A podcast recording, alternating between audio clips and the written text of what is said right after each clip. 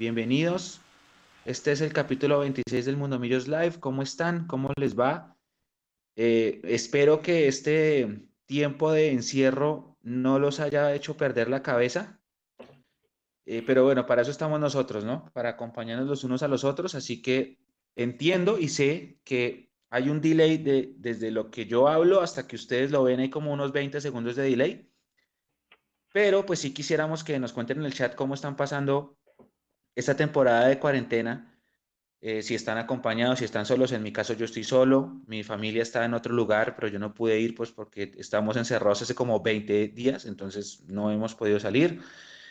Si están con su, no sé, con sus papás, con su esposa, con su pareja, con su esposo, con sus hijos, que nos cuenten en el chat cómo, cómo están pasando esta cuarentena. Y nosotros vamos a dedicarnos a hablar un ratito en este live porque la información no para, paró el fútbol, pero no para Mundomillos.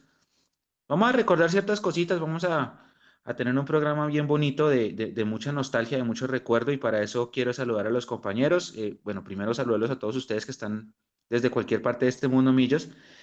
Eh, escríbanos desde dónde están, con quién están, eh, cómo vieron, si vieron el documental. Y mientras tanto yo saludo a Leandro Melo primero. Leo, buenas noches, ¿cómo están? ¿Qué tal, Mechu? Buenas noches. Un saludo para todos nuestros amigos de de Mundo Millos que nos siguen en YouTube, que nos van a escuchar después en todos los podcasts, en Spotify y en iTunes. Eh, voy a hacer una paráfrasis muy, muy cortica de un gran libro que debe ser, para mi gusto, la Biblia de todos los hinchas del fútbol, que se llama El fútbol a, sol y sombra, de Eduardo Galeano. Es un mix de dos cuentos, eh, uno que se llama El Estadio y el otro que se llama El hincha. Entonces dice así, ¿ha entrado usted alguna vez a un estadio vacío? Haga la prueba, párese en medio de la cancha y escuche. No hay nada menos vacío que un estadio vacío. No hay nada menos mudo que las gradas sin nadie. Ese es del cuento que se llama El Estadio. Y hay otro que se llama El hincha y dice, cuando el partido concluye, el hincha, que no se ha movido de la tribuna, celebra su victoria. ¿Qué goleada les hicimos? ¿Qué paliza les dimos? O llora su derrota. Otra vez nos estafaron, pues ladrón. Y entonces el sol se va y el hincha se va. Caen las sombras sobre el estadio que se vacía. En las gradas de cemento arden aquí y allá algunas hogueras de fuego fugaz, mientras van apagando las luces y las voces. El estadio se queda solo y también el hincha regresa a su soledad. Yo que ha sido nosotros. El hincha se aleja, se dispersa, se pierde, y el domingo es melancólico como un miércoles de cenizas después de la muerte del carnaval. Hoy ahorita en el grupo de WhatsApp de que nosotros tenemos en, eh, para todos nuestros amigos de Mundomillos, Andrés Hurtati nos envió una foto preciosa de, del Estadio del Campín y obviamente del, eh, Coliseo que ahora se llama eh, de otro patrocinador. Es muy extraño como tal que ese escenario vacío que hoy no podemos llenar, lo estemos extrañando tanto ya sea desde la comodidad de nuestras casas por el confinamiento. Hay algunos que están en su casa, hay otros que tenemos que salir a trabajar porque hacemos parte de la cadena productiva primaria y lo hacemos con mucho gusto y con mucho agrado. Por eso, por eso precisamente queremos en estos minutos hablar de cosas bonitas, de cosas buenas, de algo que los llene como tal un poco de motivación, porque muchachos, esto va a acabar. Estoy completamente seguro que estos primeros días son apenas como la muestra de lo que puede pasar. De pronto hablaremos de disposiciones nacionales, pero esto muchachos va a pasar y ojalá hablemos de la entrevista, la extensa entrevista que le hizo el Bar Caracol a Gustavo Serpa, que me parece así. Bocato di Cardenale. Oiga, Leo, hablando de cosas, ¿usted qué le ha tocado salir? ¿Cómo está el ambiente en la calle? Em, pues mire, lo, primero es que yo salgo como con todos los eh, lineamientos posibles, con mucho alcohol, gel antibacterial. Eh, Pero alcohol de alcohol. Sí, alcohol. que salga borracho. no, ese, ese Mechu lo tengo aquí. Eso es en ah, caso de emergencia. o sea, como pueden notar, no me demoré mucho, no me demoré mucho agarrando la botella. Ahorita pronto me sirvo un traguito. Em, eh, alcohol como tal diluido, 60% de agua, 40% de alcohol. Em, antes de entrar a mi oficina, porque yo vendo alimentos, entonces tengo que aplicarme alcohol en toda la ropa, en los zapatos lavarlos con, con agua jabón. Eh, estarme desinfectando y la, primero lavando y después desinfectando las manos porque es que la gente hace las cosas al contrario. Primero se aplica el gel antibacterial y luego el jabón. No, muchachos, es al contrario. Aplica el gel antibacterial, aunque bueno, hay que hacer uso eh, medido de los recursos. La, la, calle ayer, eh, que ahora para mí, después de que el mundo ha parado, es el día y la noche, ¿no? Yo sé que hoy es jueves y mañana es viernes, pero a veces me, me no me, me cuesta mucho concentrarme qué día es. Hay gente en mm. la calle, sí. Eh, me parece que hay mucha para mi gusto. Em, entiendo que la gente va a hacer filas. Eh, las tiendas económicas eh, no están hechas un despelote, pero sí hay muchas filas en, estos supermercados que son económicos. Usted en los supermercados top no ve tantas filas. me parece muy triste y lo quiero decir que en Corabastos se esté perdiendo la comida porque no hay transporte para llevar a los, a los barrios o a los fruber, como así también me parece triste que una libra de arveja desgranada cueste 18 mil pesos. Eso no está bien, o sea, no está bien acaparar y tampoco está bien especular con los precios. Eh, la gente sale, pero no sale en masa, por supuesto. Eh, hoy en mi barrio escuché perifoneo por parte de los bomberos para que por favor se queden en la casa y la verdad, por favor, quédese en la casa. Si usted no hace parte de la cadena productiva básica primaria, por favor no salga. Y si va a salir, hágalo lo más temprano posible con la mayor, menor cantidad de aglomeraciones posibles y siempre respetando la distancia de un metro. Para finalizar, me parece que hay mucha gente en la calle. Ah, sí. A mí me parece que sí hay mucha gente en la calle, la verdad. Bueno, es que usted lo sabe. Yo la verdad no, no he visto la calle desde el jueves, hace una semana. Ajá. Hace una semana salí a, comprar eh, cosas para tener acá pensando en, el, en un fin de semana hasta el lunes, pero pues como dijeron que el martes ya no se podía salir, ya no salí más. Sí, claro. como no. eso cédula, no sé si saldré mañana o el domingo, pero tendré que salir. Yo sí, yo sí he tenido que salir. De, robos y eso, ¿no? Pues mire una cosa, eh, ahorita estaba leyendo eh. precisamente y los robos a residencias se bajaron como tal.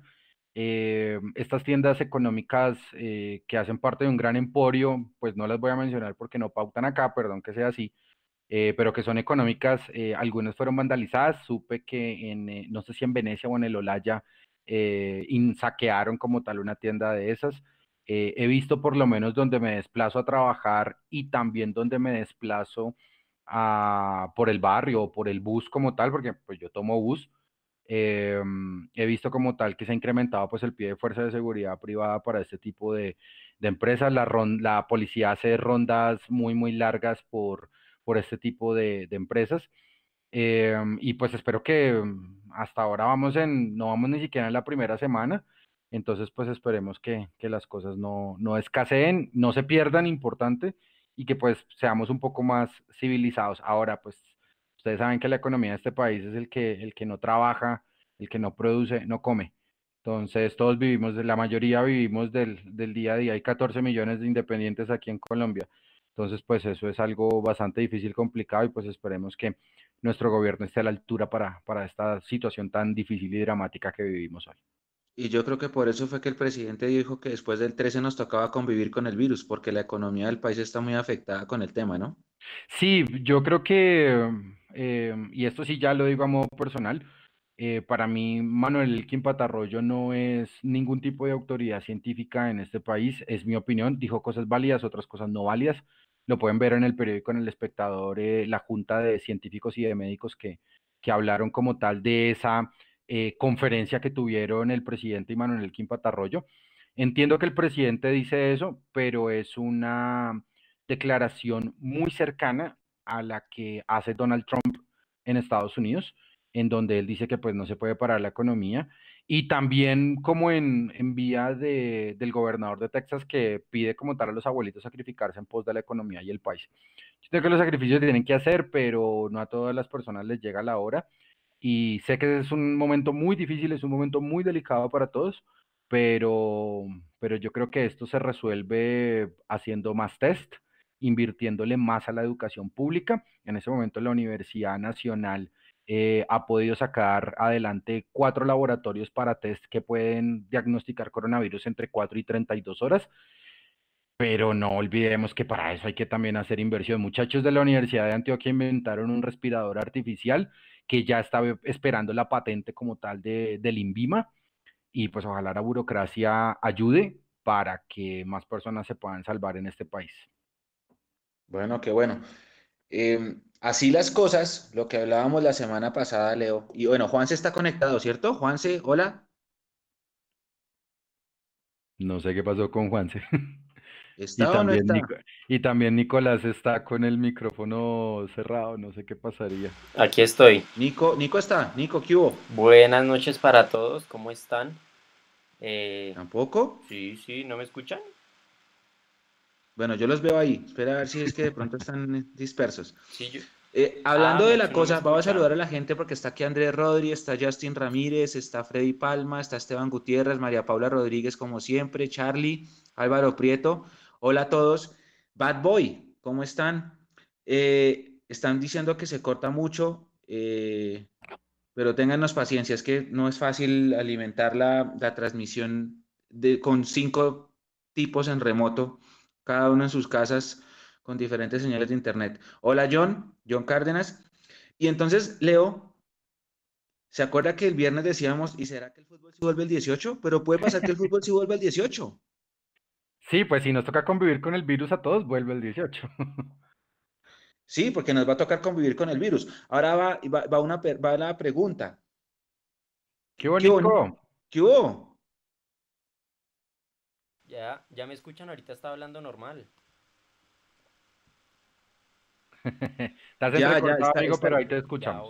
Sí, está la gente diciendo lo, de, lo, de, lo del tema de, que se corta mucho, pero, pero ahora sí lo escucho, Nico. mirando a ver qué, cómo mejoramos aquí la conexión. Eh, no, qué bien, que sí, que la situación está difícil. Que, por ejemplo, a mí me ha tocado salir porque, pues, a comprar las cositas normal, ¿sí? Eh, yo soy el encargado aquí de salir en la casa, yo, pues, intento seguir todas las medidas de seguridad y pues me di cuenta que, que todavía hay gente en la calle, ya está un poco más serio, ya se ve todo el mundo con el tapabocas, pero aún se ven, por ejemplo, eh, gente en parejas yendo a, comer, a, a comprar, cuando la norma dice que solo hay que salir una persona por el núcleo familiar. O sea, la gente no entiende y eso también va a resultar afectando a todo, ¿no? Leandro, Mechu. Sí, lástima, lástima. Lo que pasa es que, lo que pasa es que siempre, o sea, y esto respetando cualquier opinión, porque mínimo ahorita se me vienen encima como ayer. Eh, si a uno le ofrece, si a uno le dan una, una, ley, así no le gusta, no tiene que acatarla, ¿sí? Si a uno le dicen que tiene que entrar con un bendito carnet de enrolamiento al estadio, pues uno tiene que acatar la norma. Así después sea una vergüenza la norma y se caiga, pero pues en su momento había que acatarla. Si a uno le dicen no salga, pues no salga. Si uno le dicen salga solamente una persona a comprar comida o a sacar al perro, pues salga una sola persona a, sacar, a comprar la comida y a sacar al perro. No sé por qué nos cuesta tanto a nosotros los latinoamericanos entender eso, ¿no? Es un tema cultural fuertísimo, fuertísimo, que todavía nos cuesta mucho. Entonces, claro, nunca falta el que quiere pasar de irreverente, el que quiere ser el chocoloco, eh, no, que es que a mí las reglas no me importan, pero es que acá la, la cosa es fuerte, es que uno ve la tasa de mortalidad y la tasa de, contagio y, hay, que, hay que ponerle cuidado a eso, esto no es un chiste. O sea, si uno le dicen guárdese, hay que guardarse por, por salud de todos. Estoy... completamente de acuerdo, Mechu. Perdón, Nico, siga, siga, qué pena, Nico. Estoy totalmente de acuerdo, o sea, esto es algo muy serio que a un país como Italia le ha costado muchísimas vidas y, la gente aún no sé, o sea, me parece me hace impresionante ver una pareja en la calle. Yo digo, la norma dice que solo uno por núcleo, ¿será que es que no se informan o, definitivamente no quieren hacer caso? Eh, también eso da para pensar más cosas. Sí, yo lo que yo lo, yo lo que creo, amigos, es que, insisto, eh, veo mucha gente más de la que creo que debería estar en la calle. Eh, con, con, mi hermano, pues lo, hemos denominado, es que quienes están por fuera en la calle, pues solamente la primera línea, deberían estar solamente eh, los médicos, deberían estar solamente la fuerza pública, eh, personal como tal de asistencia, entendido bomberos, defensa civil, y, y también muy importante, pues los que abastecemos como tal la cadena productiva, los que venden cárnicos, los que venden pescado, los que venden verduras y las droguerías. Yo creo que nadie más debería estar en la calle. Pero pues entiendo perfectamente el punto de Nicolás. Y sí, es cierto, yo también, ahora que a mí me toca atravesar un Fruber, eh, un supermercado de barrio grande, que mm, pues sí, bandeados, va la pareja como tal a comprar el, el, mercado, pues eso no, no, debe pasar, no, no debería pasar eso. Con una sola persona basta y la otra persona es difícil, es, es, es un, poco, es un poco complejo y, y eso se resume en una sola palabra, se llama disciplina. Nosotros no somos una sociedad disciplinada, sino que nos gusta el policía al lado para hacer caso. Entonces, eh, si tuviéramos un poquito más de disciplina como sociedad, también lo digo pues de, forma personal, eh, lo haríamos. Mire, no es una bobada. Yo me la paso todo no todo el día en la calle, pero sí ahora gran parte del día porque hago parte de esa cadena. Y cuando yo llego, ¿qué es lo que tengo que hacer? Antes de, llegar a mi casa, eh, mi señora me deja en el mesón me deja la sudadera, la ropa interior y una camiseta y apenas yo llego me deja, me pongo los, los tenis como tal, eh, me los quito antes de entrar a la casa, los llevo en la mano, después los, los restriego con agua, jabón, los dejo, los dejo afuera porque a Dios gracias tengo una pequeña terraza y después de eso tengo que desinfectar llaves, el gel, el permiso de trabajo, eh, la tarjeta del SITP, la billetera, el celular, tengo que quitarme la ropa, echarla de una vez a la lavadora, remojarla como tal en agua con jabón y acto seguido me tengo que ir a bañar en cinco minutos y mientras eso pasa, ella está en el cuarto encerrada con los gatos para que yo no contamine mi casa. Es difícil porque jamás habíamos estado en este tipo de situaciones. Sí, sí, sí, parece, parece escena de capítulo de Los Simpsons, ¿no? Ese sí no lo he visto, pero, pero, pero porque es difícil, porque ahora uno eh, tiene que tomar la disciplina de que no quiero contagiar a la persona con la que estoy y cuando llego a trabajar tengo que repetir el mismo procedimiento porque no quiero contaminar a las personas con las que, con las que hago mi trabajo. Entonces, ejercer la disciplina es una cosa también de autocontrol y ojalá fuéramos un poquito una sociedad mucho más disciplinada, ¿no? Completamente de acuerdo. Yo quisiera que la gente que está conectada nos, nos, nos cuente eso, nos cuente cómo están pasando esto, si les ha tocado salir, si, si ha tenido que estar guardados. Eh, si les toca así como Leandro salir porque hacen parte de esa cadena, que nos cuenten un poquito. Están hablando también un poco de inseguridades, ¿no? Que, la gente sale a mercar y van y lo atracan que porque la, eh, hay gente con hambre afuera en la calle. De pronto esos que usted dice que son más de la cuenta. Sí, sí, no, seguro. Pues no, no me ha tocado como tal ese caso. Eh, insisto, yo entiendo que la gente está con hambre y a veces cualquier tipo de incentivo como tal de parte de las autoridades locales va a ser insuficiente para, para, para este tipo de personas, pues insisto, ojalá nuestros gobiernos distritales y nacionales estén a la altura del tremendo reto eh, al que estamos en el que estamos inmersos en este momento y al que hasta ahora estamos entrando a un túnel. Oiga, y hablando de cosas, Nico, Leo, ya viene Juanse, que ya nos dijo que, que ya se conecta. Según eso, el, después del 13, que es lunes, ¿cierto? Sí nos va a tocar convivir con el virus, entre comillas, así lo dijo el presidente, ¿no? Entonces, el lunes 13 y, el, y Di Mayor dice que se renueva el 18,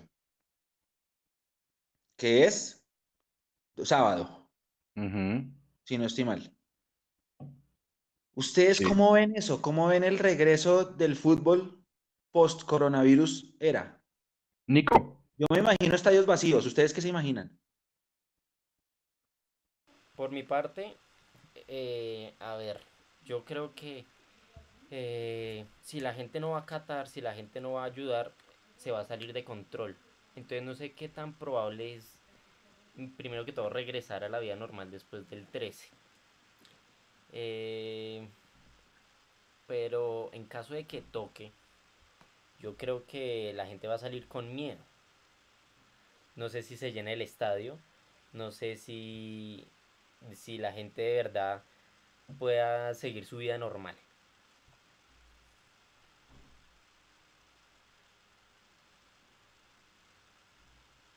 ¿Usted se imagina, digamos, el próximo partido era qué? ¿Era Millonarios? Once Caldas. ¿El, aplazado o el que sigue en el calendario? No, el que seguía en el calendario. Ah, o sea, sin contar el de Cali, nos tocaba Once Caldas. Ajá. Yo me imagino ese partido, cinco mil personas es decir mucho. porque la gente tiene miedo. Sí, yo, yo, yo le voy a contestar de esta forma, Mencho, y es como lo dijo el presidente de Argentina, Alberto Fernández. El fútbol puede esperar. Y yo creo que el fútbol puede esperar, Mechu, porque en este momento lo más importante no es convivir con el virus. En este momento lo más importante es que entendamos que toda esta crisis que está pasando el país hace parte del próximo mapa de ruta de lo que debe hacer el país. Mire, se lo voy a poner en términos económicos y monetarios. Yo soy periodista, no soy economista. Italia destina el 9% del Producto Interno Bruto de su país en salud. Y en este momento tiene una tasa altísima de muertos que pueden oscilar entre los 400 y los 700 personas al día. Colombia apenas destina el 3, el 2 o el 3, si no estoy mal, en salud. Entonces, pensar que de aquí al 18 voy a salir de mi casa eh, o que el fútbol vuelve el 18 es tan irresponsable como mirar qué van a hacer los futbolistas si se rebajan o no el sueldo, que ese tema pues obviamente lo vamos a tocar mucho más adelante. Yo creo que el fútbol puede esperar. Y así como el fútbol puede esperar, lo más importante, parece una perogrullada, pero lo más importante en ese momento es tener salud. ¿Y por qué tener salud? Porque sin salud no podemos ir al estadio. Y ahora, se lo voy a poner facilito. No sabemos de aquí al 18 qué vaya a pasar. Con mi papá y con mi hermano tenemos un lema y es que para nosotros cada día a partir de hoy es como un año. Es decir, no sabemos qué va a pasar porque estamos viviendo del día a día. Hermano, estoy seguro que si una sola persona contagiada que vaya al estadio el 18 de abril y nos reunamos 30 mil, mínimo 25 mil personas salimos contagiadas. Por una sencilla razón porque usted recuerda, eh, poniendo como mapa del fútbol, el Atalanta de Bérgamo juega Champions League y ellos no tienen el aval del estadio, no tienen el aval de UEFA para el estadio de Bérgamo para jugar un partido de Champions League. Y ellos jugaban Atalanta-Valencia, si no estoy mal. Ese partido Atalanta-Valencia se hizo en el estadio San Siro de Milán, que queda como unos 60 kilómetros de Bérgamo. Resulta que el alcalde de la ciudad llegó y dijo, ese partido Atalanta-Valencia fue una bomba biológica para la ciudad de Bérgamo, porque todos los hinchas, 40 mil, que fueron hasta Milán, y Milán es uno de los grandes focos de concentración de coronavirus en Italia, se lo llevaron para Bérgamo. Es una irresponsabilidad total y ojo, estamos hablando de que en ese momento no estaba tan diagnosticada y la curva tan alta de coronavirus, en ese momento que se estaban jugando partidos a puerta abierta de Champions League. ¿Eso qué quiere decir?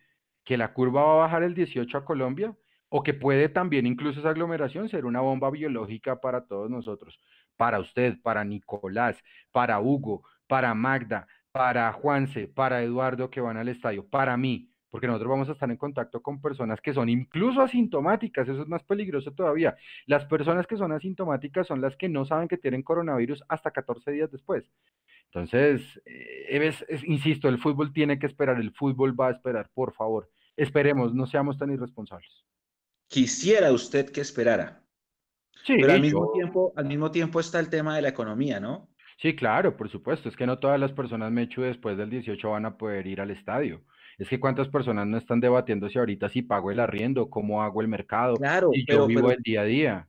Pero no solamente las personas, los clubes también están sufriendo mucho. Usted ha visto, vio el comunicado que pusimos ayer en que se filtró el, comunicado interno de cómo se va a manejar el pago, porque no hay ingresos. Y eso aplica en, todos los sectores, ¿no? Igual, bueno, en, el de la comida no, pero el resto sí. Por ejemplo, hay empresas que he visto yo que eh, están obligando a sus empleados a tomar vacaciones obligatorias en esta cuarentena. Sí, ¿no? Y pues, y aparte de eso, vacaciones significa pleno, si no estoy mal, la, ley laboral dice que vacaciones son el pleno disfrute del tiempo. Yo no creo que usted esté disfrutando de su tiempo sentado en su casa en una cuarentena obligatoria.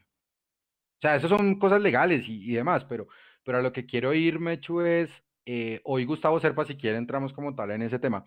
Hoy Gustavo Serpa hizo una larga entrevista de casi 42 minutos con, con el bar de Caracol, eh, Recomendadísima, está en mundomillos.com. Hermano, es Bocato y Cardenal, es deliciosa esa, esa entrevista, porque el comunicado como tal que se filtró de Millonarios, un memorando interno, para mi gusto, lo debo decir, eso no se debió filtrar. sí, eh, estamos de acuerdo, estamos de para acuerdo. mi gusto, eso no se debió filtrar porque es un memorando interno de la compañía. Y hoy Gustavo Serpa le tocó, o sea, nosotros conocíamos el comunicado y hoy Gustavo Serpa, ¿qué dijo? Hoy Gustavo Serpa dijo, es que nosotros podemos estar en capacidad de funcionamiento hasta la segunda quincena de mayo bajo ese esquema. A mí una cosa que me gustó hoy de Gustavo Serpa y que lo dijo y fue muy enfático es que no cabe a negociación. Es un efecto unilateral de la compañía el hecho de rebajar los salarios. Y él también lo pone de ejemplo dentro de la entrevista.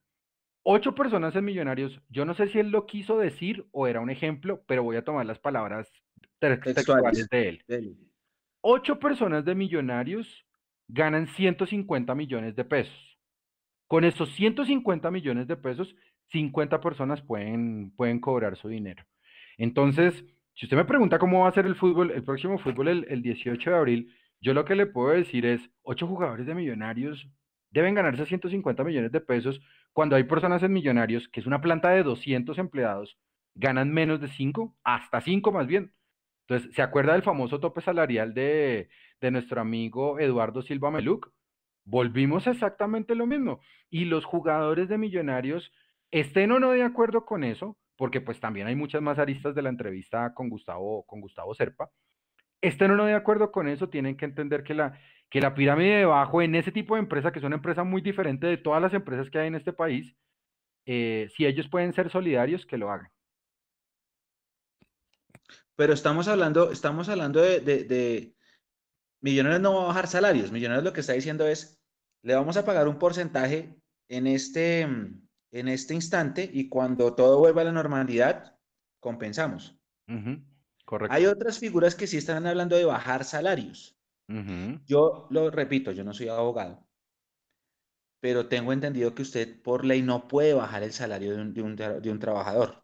Usted, no puede, usted, lo, puede, digamos, eh, no sé, yo lo contrato a usted, Leandro, hasta diciembre de 2020.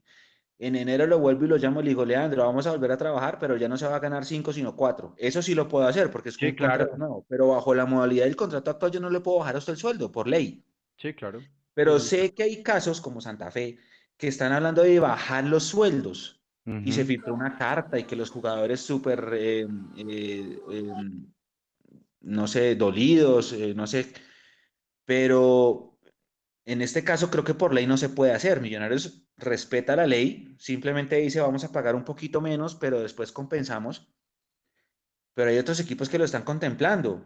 Mm, incluso creo que afuera en el mundo hay, bueno, la ley es diferente en Colombia, en España, en Italia y en Perú, pero creo que lo del Barcelona, Leo, no sé, usted me corrige, que se filtró que les bajaron los sueldos a, los jugadores. Sí, sí, lo, lo, que, lo que pasa, Mechu, es que hay, hay algo dentro de la legislación, eh, yo no sé si es europea o exclusivamente de España, que se llama la ERT.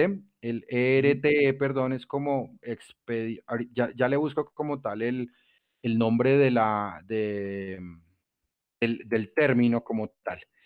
Ese término del ERTE es que usted como empresa lo que puede hacer se llama expediente de regulación temporal de empleo. Y ese expediente de regulación temporal de empleo lo que le permite a la empresa es para salvar la empresa bajarle el salario a las personas que integran esa empresa. Pero eso lo contempla la ley. Eso no es algo consensuado, eso no es algo de, como usted decía, yo firmé un contrato hasta tal fecha y después de esa fecha le digo, no, no le voy a pagar tanto, sino que le voy a pagar menos. Pues eso ya es algo concertado, pero en la, en la ley española sí pasa. Y yo creo que volviendo como tal a la entrevista de Gustavo Serpa, hay, hay algo que a mí me llamó la atención precisamente, y él dice que el fútbol va a cambiar y habrá muchísima más solidaridad pero la inflación desbordada en el fútbol va a cambiar. ¿Y eso qué quiere decir? Que precisamente las personas más grandes, con mayor ingreso salarial, son las que tienen que entrar a subsidiar a las personas de menos salario como tal dentro de la empresa. Yo creo que millonarios, eh, hemos dicho muchas veces, eh, incluso yo, yo entro dentro de ese grupo, yo he dicho muchas veces que Millonarios peca precisamente de exceso de corporativismo.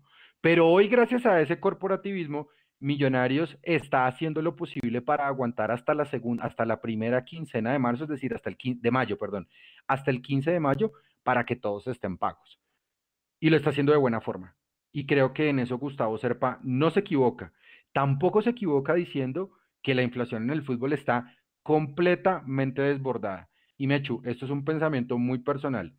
Yo creo que nosotros nos vamos a dar cuenta al final que ni Lionel Messi vale 200 millones de euros y que un jugador de Millonarios no puede ganar más de 150 millones de pesos. Estamos de acuerdo. Juanse, ¿qué hubo? ¿Qué hubo? Oiga, ya, ya me conecté y los estaba escuchando. Eh, hay un tema y es que lo que está proponiendo el club es, es, es, es, es, es promover una reducción de salarios y lo que quiere hacer después es pagar ese diferencial, es decir, no les va a pagar menos, sino después les va a cuadrar como ese, ese, ese faltante cuando todo vuelva a la normalidad. Sí, eso es una buena práctica. En ese sentido, como decía Leandro, eh, Millonarios está obrando como debe ser, tanto en, en, aras de la ley como en aras de la ética y la, y la moral.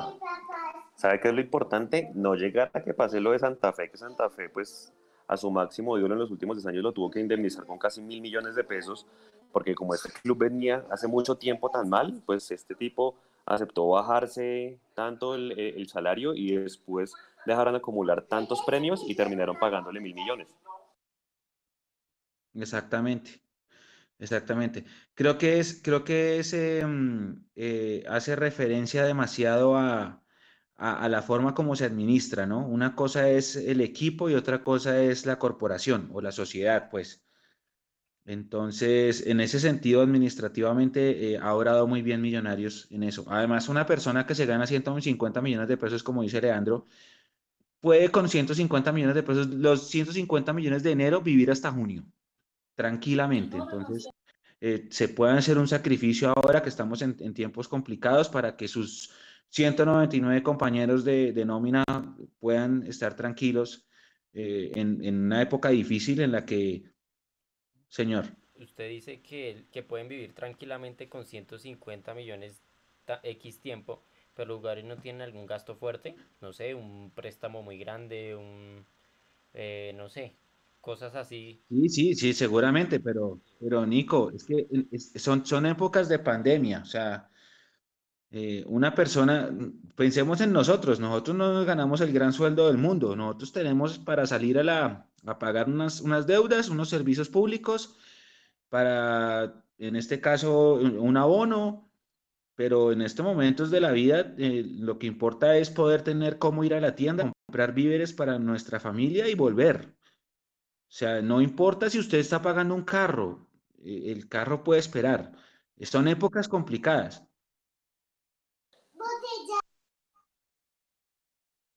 Lo que se filtró hoy fue que el tope iba a ser 15 millones, creo.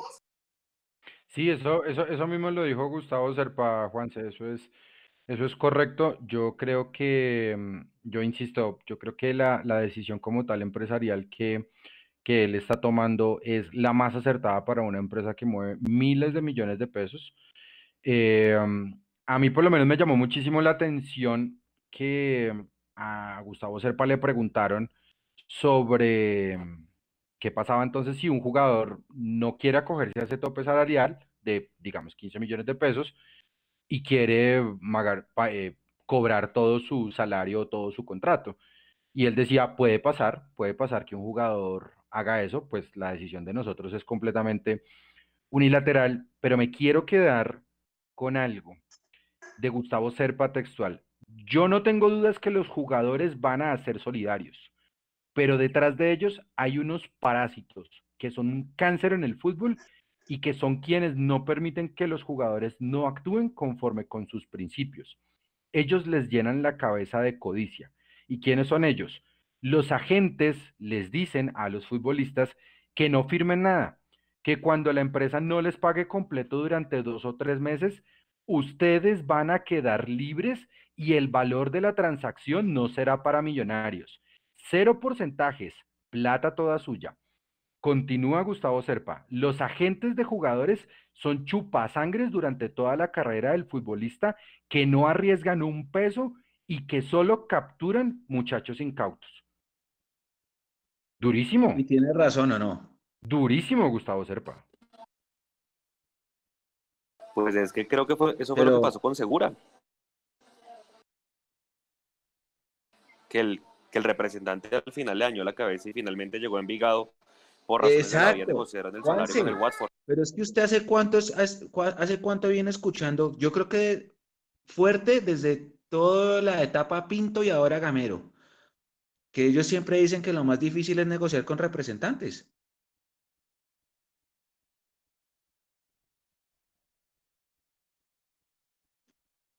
Sí, siempre. ¿Se han escuchado? Sí, sí, siempre, siempre, siempre. O sea, lo que pasa es que, lo que pasa es que como tal, estas, estas personas del mercado de, de piernas como tal, eh, pongamos ejemplos más macros, eh, eh, Jorge Méndez, el dueño de media superestrellas en el mundo. Mino Rayola no dejó salir a Donnarumma del Milan porque se necesitaba un montón de dinero para pagar por un muchachito arquero. aparte de Rayola y Jorge Méndez, ¿quién está? Ah, se me olvida uno que lo tenía la... ah, el Diego Bragarnik, el que trajo a Diego Coca. Ahora Bragarnik no solamente es dueño de jugadores, sino que también es dueño de clubes de fútbol en segunda o tercera división en España, que es el Elche, si no estoy mal. Entonces, ese tipo de personas, es, cierto lo que dice Gustavo Serpa, no arriesgan un peso. Y como esas personas no arriesgan un peso, ¿qué es lo que hacen? Pues entonces que los, fútbol, que los, que los clubes cuiden a los jugadores, les den salario, les paguen, eh, les den acompañamiento médico, si se lesionan es problema del club más no de la gente de fútbol, si les llega a pasar algo dentro del club, pues es problema del club más no de la gente y ellos siguen cobrando sus porcentajes eh, estratosféricos y ellos son los que ponen mucho dinero dentro de fondos de capital para que los futbolistas entonces vayan a donde mejor puedan y siempre se reservan por lo menos el 20 o el 25% de la transacción. Es un mundo de plata y el club no le queda debiendo nada, sino apenas un poquito de cosas que llaman derechos de formación. Yo creo que Gustavo Serpa, aún con muchas cosas que estoy en desacuerdo con él, creo que tiene toda la razón. Sí, sí, sí, dijo muchas cosas muy, muy ciertas. Y el, el, el vainazo de la Di Mayor, Leo. Sí, eso, eso por lo menos yo creo que fue lo que resonó más en, en redes sociales. Él por lo menos por Gustavo Serpa pues está en, en desacuerdo con la parte de la recomposición de ingresos. Él dice textual, veremos si seguimos en Di Mayor, si vale la pena la Di Mayor. Las reglas de la mayoría no son justas porque así nació la Premier League. Pues sí, la Premier League como tal nace por eso, nace porque los que más mueven el molinete desde el punto de vista de televisión, eh, los que más transmisión eh, permitían, los que más pauta ganaban, pues no estaban completamente de acuerdo con el modelo de repartición. Y eso es lo que pasa. Y yo lo digo con muchísimo respeto por el Cortuluá, por don Ignacio Martán, que es una persona que conoce en serio este negocio, pero no puede ser que Cortuluá esté en la B tenga tratamiento de equipo de la A. No puede ser, como lo decía Gustavo Serpa explicando, que hay clubes que contratan futbolistas por un millón de pesos, pero hay otras nóminas que asumen de mil millones de pesos, como Millonarios Junior. Yo no puedo decir que, yo, no le puedo decir a usted qué tipo de, de equipo de fútbol contrata futbolistas de un millón de pesos o que contraten por 15. Si usted contrata por un millón de pesos, entonces quiere decir que su nómina de futbolistas es de 25 millones. Pero si usted los contrata por 10, quiere decir que es de 250 al mes. Pero si usted los contrata por 100, quiere decir que es de 2.500 al mes. Hermano, es muy difícil como tal tener ese tipo de métricas porque los repartos televisivos no son iguales. El, una cosa es los derechos de transmisión internacional y otra cosa muy diferente son los, eh, el WinMass o el, o el canal premium como tal. Y está demostrado, sin saber las cifras a ciencia cierta, que los que más prenden televisores hasta que Ibope hacía las mediciones eran Millonarios, eh, Nacional, Junior y, América. Punto. No eran los otros los que movían. Sí, los demás no. Los demás no, no, no, no cogían ni un punto. Que Millonarios, Nacional, América y Junior arañen un punto de Ibope Quiere decir más de, si no estoy mal, 300 o 400 mil personas viendo, viendo la transmisión. Me voy a buscar mejor de, cuánto es un punto en Ibope. Pero ¿qué quiero decir con eso? Pues si los grandes son los que más prenden televisión, pues deberían ganar más dinero. Pero no puede ser que un equipo, cualquier otro, que de los cuatro que no mencioné, eh, y hasta con respeto por Santa Fe, la verdad, cualquier otro equipo de los cuatro que no mencioné, gane exactamente lo mismo del que más prende televisores. Gustavo Serpa mismo lo decía en la entrevista, es que ahora la gente como tal prefiere ver la televisión que ir al estadio. Y pues ahora va a ser mucho más necesario todavía. Entonces, el reparto está bueno y a mí me parece que la bomba atómica que suelta, para mí es una bomba atómica que suelta Gustavo Serpa hoy, de decir de si vale la pena la de mayor, es un golpe durísimo de puñetazo a la mesa para decir que es el momento de reformar en serio el fútbol. ¿Ustedes han vuelto a escuchar a Jorge Enrique Vélez? No, pero es que han pasado no sé cuántas horas desde que habló Serpa. Mm. Hay que replantear o cómo funciona la repartición, o cómo funciona la DIMAYOR, o si vale la pena seguir en DIMAYOR, y esa es la única manera de que el fútbol profesional colombiano siga funcionando. Textualmente son las palabras de Serpa. ¿Usted se imagina un fútbol colombiano sin DIMAYOR? Eh, Juan se quiere contestar.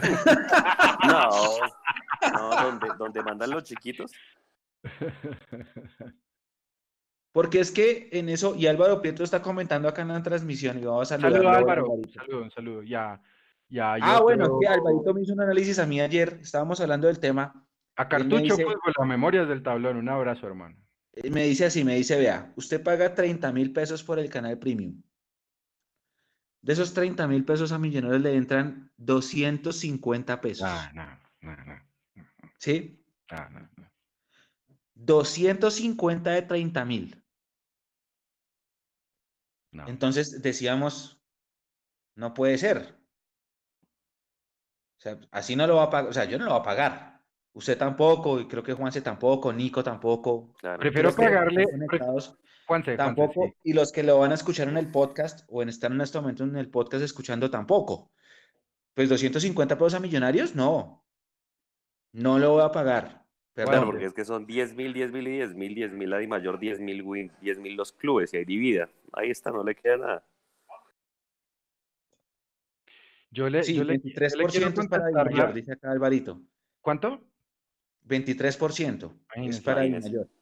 Yo le, yo le quiero, yo le quiero contestar la pregunta de si yo me imagino un fútbol sin Di Mayor de esta forma. Em, a muchas personas de otros equipos de fútbol se les olvida que la persona como tal que creó la Di Mayor fue don Alfonso Señor Quevedo. ¿Y por qué don Alfonso Señor Quevedo crea la Di Mayor? Porque las ligas aficionadas no eran profesionales. Gustavo Serpa está dando un paso adelante. Y él le está diciendo a la gente, señores, podemos crear una liga de fútbol de grandes. Mire, se lo voy a poner en términos mucho más macro. Juventus, Real Madrid, Arsenal, ellos están haciendo un G8 mundial porque estaban o querían irse en contra de la UEFA porque ellos son los que más televisores prenden, más ingresos generan, más camisetas venden. Es decir, ellos ya no son clubes de fútbol, sino marcas completamente globales. Creo que el Barcelona también estaba ahí. Y querían lograr una liga, una liga paralela. Y hoy en día Gianni Infantino que está diciendo, muchachos, este es el momento para empezar a recortar los torneos, los calendarios, la cantidad de futbolistas, regentar las plantillas y bajarle como tal a la, a la inflación que hay en el fútbol. Entonces, yo creo que ¿no? Gustavo Serpa, insisto, esa, esa bomba atómica que él, que él lanzó hoy eh, no es un golpe de Estado para la de mayor, eso sí quiero que quede clarísimo, pero sí es una forma de alertar para decir que nosotros nos vamos a encontrar con un fútbol completamente diferente. Y ojo, con un atenuante, el torneo no ha terminado y no sabemos si va a terminar. Es más, no sabemos cuándo va a comenzar. No sabemos si va a haber torneo. Sí, va a haber torneo. Sí, a hoy es difícil porque el presidente, ahora que el presidente está haciendo locuciones todos los días a las seis, literal, no sé si lo han visto, está diciendo que casi que lo último que van a abrir son los aeropuertos. Entonces, imagínense. Oiga, pero hablando de cosas, Álvaro, Álvaro tiene una idea que la comentó acá en un live, no sé si ustedes se acuerdan. Él dice que, que en estos momentos de coyuntura económica para los clubes, la mejor opción es que los grandes en serio se unan y pongan en serio, como dice Le- Leandro, el golpe sobre la mesa. Entonces es que Millonarios, Nacional, porque es que al hincha no le gusta, el hincha, el hincha viene con la retórica de nunca hicimos amistades, ¿no? Y la tiene acá guardada en la mente y en el corazón. Yo también la tengo guardada acá, ¿sí? Pero a nivel administrativo y político las cosas son diferentes. Entonces él dice, ¿por qué no se unen los, los equipos grandes, los que dijo Leandro, que son los que prenden los televisores de Colombia, y hacen en serio un golpe de Estado? Es decir, señores Di Mayor, nosotros, Millonarios Nacional América Junior, digamos, meta al Medellín, digamos, meta a, a Santa Fe, meta al Cali y digamos meta al Once Caldas. Decimos, nosotros eh, ya no aguantamos más esta vaina y si quieren hacer el torneo lo hacen sin nosotros. Listo. La liga queda de dos equipos. El más grande de esos dos equipos, ¿quién es? ¿Quién ha ganado? El Tolima. Tolima es el que tiene más títulos, me imagino ahí. Y, y jueguenla. ¿Funcionaría o no? Pues es que, o sea, de, de que, de que funcione una nueva, una nueva liga, sí funciona.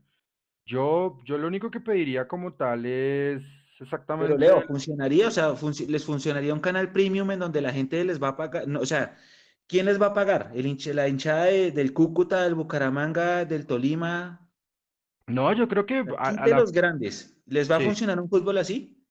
pues yo no sé si, yo no sé si les funcione como tal el fútbol, pero, pero hay algo claro y es que los equipos como tal que no prendan televisores no es que no tengan derecho, pero no pueden ser igual de justos en la repartición. El mismo Gustavo Serpa lo decía hoy y lo que pasa es que ellos están protegiendo la base de la pirámide de trabajadores de millonarios. Entonces, es cierto que los grandes tienen, o sea, los que más ganan tienen que subsidiar a los pequeños para que todo funcione bien. Pero ojo, una cosa es la empresa, otra cosa es muchas empresas alrededor de una cosa que se llama la pelota y es el fútbol. Es, es muy diferente el negocio y yo personalmente no, no creo que haya una liga para eso. Y es más, si Millonarios hace una liga de ocho, sería aburridísima. Hay que buscar otros mecanismos y de pronto buscar una nueva Di mayor, un nuevo presidente, unos nuevos estatutos, unas nuevas reglas y ya. Y el que no quiera seguir esas reglas, pues que venda la ficha y venda a sus jugadores y ya está. Sí, sí, sí, a lo que yo voy es, es a eso. Es decir, si los equipos que prenden los televisores, hoy fuente primordial de ingresos del fútbol en el mundo, pues, la televisión. Si los equipos que prenden los televisores se paran en la raya y dicen no jugamos, que es una eh, decisión fuerte, y dicen no jugamos, definitivamente no jugamos, pero así a, a tipo huelga, ¿no sería mala idea? Buena idea, perdón. Juanse. Sí, yo creo que sí, pero si no, pero es- yo creo que después de que pase todo esto, pues porque obviamente ahora lo que están anhelando los equipos es todo el tema de, pues de volver a la normalidad, pero si de pronto para un 2021 si no se reciben ingresos por televisión como se espera, yo creo que sí podría ser una buena propuesta, pero pues tendríamos que ver si los otros equipos grandes se le, pues le, le corren a, a Enrique Camacho, que seguramente sería uno de los de la iniciativa, ¿no? Oye, y la otra, Gustavo Serpa, creo que es la primera vez que habla duro contra el sistema, por decirlo así. Sí, Yo había sí, sí, escuchado sí. hablar así a, a Char eh, y no más. Creo que de pronto Martán, Leo, usted me corrige, Juanse, pero Sí, no, Na- Nacho, pocos, Nacho ¿no? Martán, Nacho Martán dijo, di- o sea, a mí, cuando, cuando yo escuché a Gustavo Serpa hablando de- del tema de los derechos de televisión internacional, me pareció escuchar la misma entrevista que le hicieron en Zona Libre de Humo en Cali a Ignacio Martán. Y él decía, Ignacio Martán dijo, yo no estoy contando con el dinero de los, de los derechos de transmisión internacionales y eso no va dentro de mi flujo de caja. Gustavo Serpa dijo exactamente lo mismo. Yo no estoy contando yo no, y ese, ese es otro del golpe junto con Nacho Juanse. Y Gustavo Serpa dijo exactamente lo mismo. Él dijo, yo no estoy contando con los dineros de televisión internacional dentro de mi flujo de caja. Pero bueno, pues ahí le llegó un poquito de salvavidas de, de Conmebol a, a los equipos como tal que están jugando los, las competiciones, las competiciones internacionales dentro de los cuales están Millonarios en Sudamericana, y es que les van a adelantar dineros. Así que, pues muy buen gesto también de 60%, Conmebol. sí. Es un buen dinero. 60%. El 60% de 370 mil dólares, que bueno, pues ayuda bastante. Sí, pues 180 mil dólares por 4.200 pesos es, es un dinero considerable. De acuerdo. Bueno, Oigan, ya hablaron en el tema, Señor, ya hablaron del tema de, de- de la posición de los jugadores, porque eh, contaban también que, bueno, Colfootpro inclusive emitió un comunicado, ¿no? Donde dice que, que es ilegal bajar los salarios porque se supone que los jugadores ahorita están eh, pues siguiendo órdenes, entonces digamos que están bajo subordinación. Y en, en- en Ecuador entrevistaron a- al presidente allá de Colfootpro, que es Hurtado, el que jugó acá en Millonarios en Ecuador, y dijo que tampoco, que eso era ilegal. Iván Hurtado. Sí, ese mismo. Pues lo que pasa es que, a ver, eh, yo también quiero ser como mu- muy, claro con esto que voy a decir. El tema como tal es que todos ustedes saben que eh, dentro de los muchos entes y, esta- y estamentos en los que se mueve el fútbol es en dos básicos, uno en el estamento político y otro en el estamento judicial. Eh, cuando se mueve en el estamento político, yo lo voy a decir desde la comisión arbitral, a mí no se me cae pues nada por decir esto. La mayoría de las personas que trabajan en la comisión arbitral son políticos nombrados a dedo. Las personas como tal que trabajan dentro de la federación, en la, en la federación, en la de mayor, dentro de la armazón de toda la estructura eh, judicial y legal, o sea, ilegal, de judicial y legal, de, mm, de los códigos únicos de estatutos de jugadores disciplinarios y tribunales de disciplina, son prestantes magistrados, abogados, personas que están dentro de Fiscalía, eh, Ministerio del Trabajo, que han sido ministros de Justicia. Incluso me acuerdo de la señora Margarita Cabello, que no vaya a decir que la señora Margarita Cabello que sabe de fútbol, pero es que la señora Margarita Cabello sí sabe de leyes.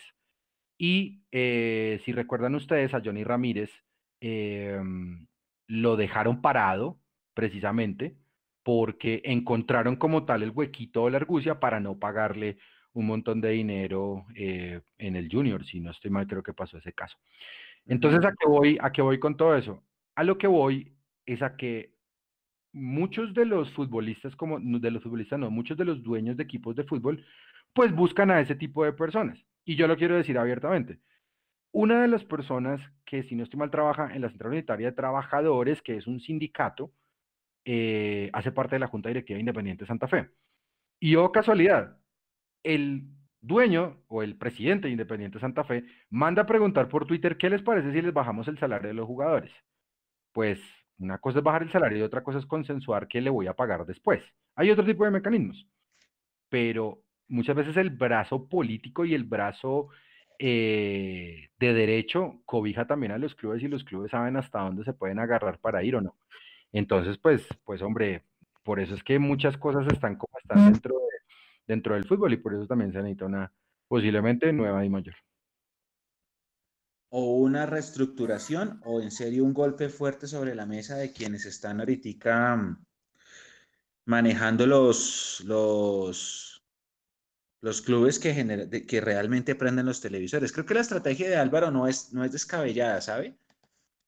Mm, diplomáticamente se pueden sentar todos y pueden, y pueden hablar, pueden decir eso, pueden decir, el fútbol colombiano es nuestro, realmente depende de nosotros. Usted puede hacer una liga sin Millonarios Nacional América Junior y ¿qué es? Tiene una, no tiene, creo que pierde que el 40% de la, de, la hinchada, de, de, los, de los hinchas, no lo sé, pero, pero pierde una cantidad fuerte. Sí, claro. Así que creo que la idea de Álvaro no es, no es descabellada. No estamos diciendo que nos vayamos a unir con las hinchadas de otros equipos, no, porque nunca hicimos amistades, eso lo tenemos nosotros. Pero administrativamente se puede hacer algo, se puede hacer algo y ellos pueden hablar, los que, los que saben, los que prenden televisores, los, que tenemos, los equipos que tenemos hinchada, mejor dicho. Pasemos a temas chéveres. Juan se volvió a desconectar, creo. Oiga, Leo, ¿cómo le pareció el documental de la 15? Yo, mire, justamente no, no me lo va a creer, pero em, la chaqueta que tengo hoy, con la que me puse hoy para hacer este en vivo, le perteneció a Miguel Ángel Russo. No me pregunté cómo la conseguí. No de ese día, porque ese día él estaba con un gabán, eh, si usted bien lo recuerda, pero esta era la chaqueta que él utilizaba en los entrenamientos en campo. No pregunte cómo la conseguí, no le voy a decir jamás.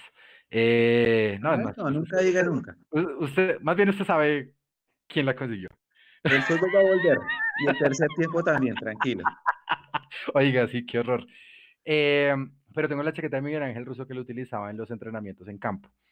Yo creo que para mí lo, más emocionante de, aquel día, de, de, la fortuna de Viconis, de Henry, de la gallardía de Don Miguel Ángel, de,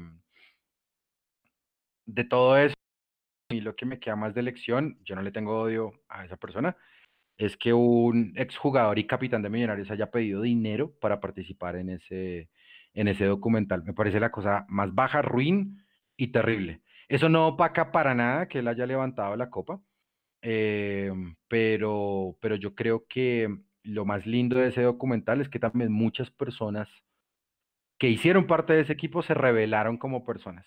Y yo creo que esa es la lección. La lección es que a Henry Rojas, para mí Henry Rojas es un dicho, al que le van a dar le guardan, porque él estaba terrible de esa pubalgia, tuvo un inicio complicadísimo de Millonarios. Eh, en el caso de Don Miguel Ángel, pues nos vinimos a enterar hasta después de la final que él estaba, que él estaba enfermo.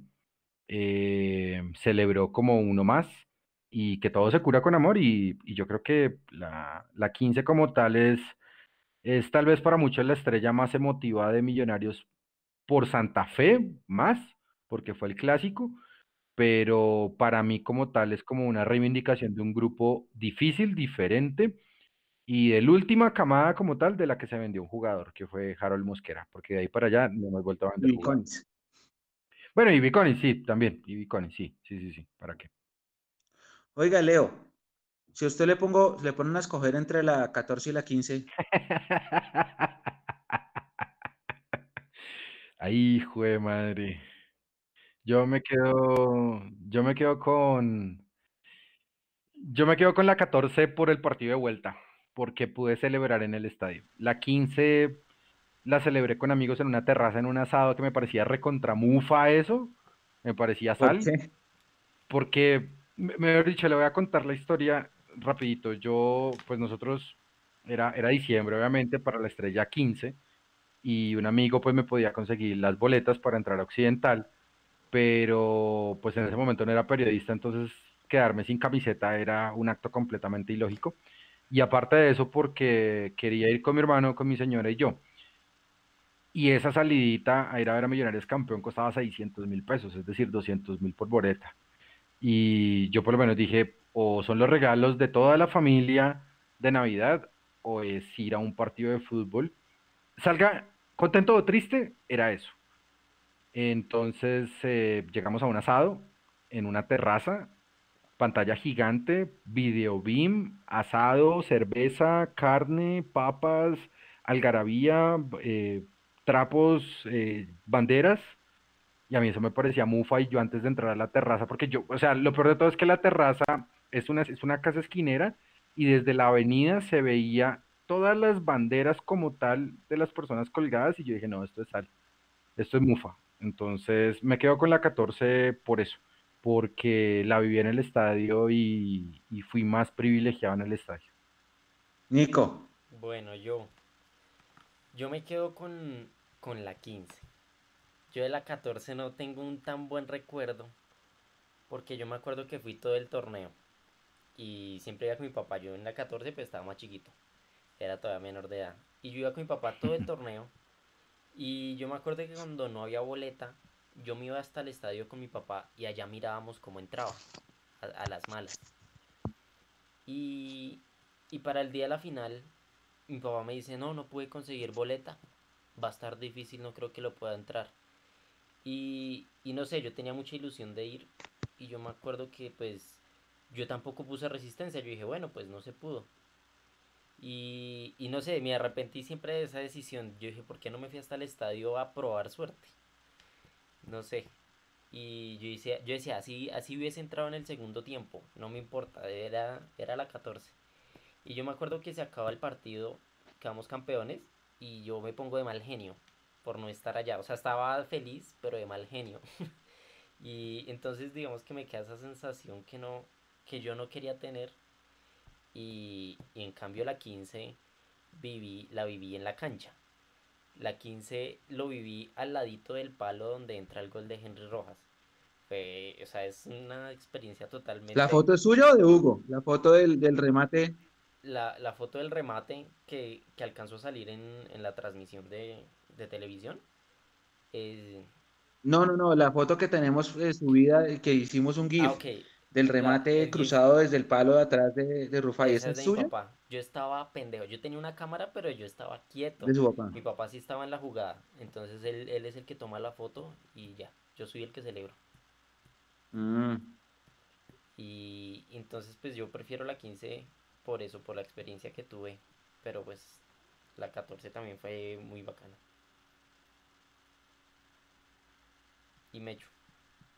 Mechu. Yo prefiero la 14. Claro, eh, y eh, digamos que Entre, entre más Lo he pensado mucho, lo, he meditado como tres años, llevo pensando en esto, dos años y tres meses, porque eh, la, la sensación de ambos títulos es, es, muy parecida, ¿sí? Todo, el desenlace es el mismo, mucho llanto, pero llanto de alegría, muchos abrazos con todo el mundo, eh, una celebración monumental eh, que dura más de 24 horas.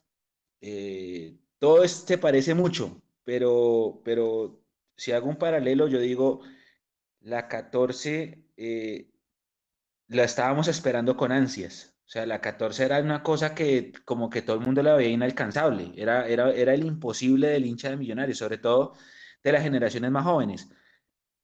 La 15 fue una fue un premio. No sé si ustedes vieron en la película que hay un momento en que Vicones dice que después de perder en Medellín se acerca a Juvenal y le dice, no perdemos más. A mi Juvenal me dijo esa misma anécdota después, eh, bueno, antes del documental, pero después eh, a, solas. Él me dijo, cuando nosotros perdemos en Medellín, yo sabía que íbamos a ser campeones porque el equipo estaba muy fuerte. Ese partido lo perdemos por un accidente, si se acuerdan, íbamos ganando 1-0 nos empatan, íbamos ganando 2-1, nos empatan y en el último minuto nos hacen el 3-2. Y ese día eh, Juvenal tuvo como una, como una visión, él decía, eh, ya estamos, ya estamos. Él me lo contó a mí después, después. Eh, creo, que, creo que incluso está, está en una entrevista que le hacemos en, en, el canal de YouTube de Mundo Millos. Y yo sentía lo mismo que sentía Juvenal. No sé si a ustedes les pasó, a mí sí me pasó. Yo sentía que este, en el 2012 yo sentía que íbamos a ser campeones. O sea, yo lo sentía en la vibra, ¿sí? No me pregunten cómo, pero lo sentía.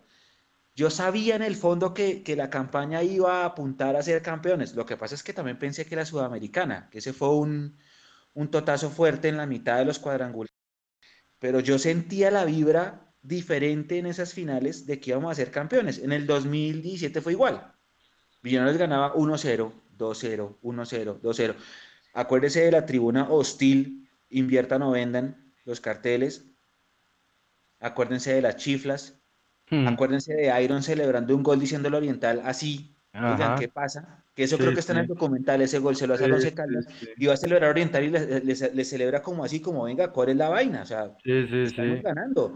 Millonarios perdió en Medellín 3-2 y empieza a ganar 1-0, 2-0, 1-0, 2-0, 1 pero ganar y se levanta y va, y va, y va, y va, y la gente como que todavía no creía, y no creía, y no creía, y por ahí en la mitad empatamos 1-1 con Tigres, que era el equipo que finalmente descendió, y como que la gente no creía, y luego vamos y le ganamos 5-1 al Cali, y le ganamos 5-1 al Cali, ese es el partido que creo que marca un punto de inflexión porque la gente empieza a decir, oiga, de pronto sí es en serio esto, de pronto sí puede ser, pero yo la verdad yo decía, tengo la, plena la plena intuición, puede ser así, el pálpito de que esto va a ser, de que vamos a ser campeones. Y cuando le ganamos al América en Cali, eh, que estábamos allá, Nico, Hugo, yo decía, ya, o sea, es, la señal más grande es, es un golpe de, autoridad y es este, ganarle al América en Cali.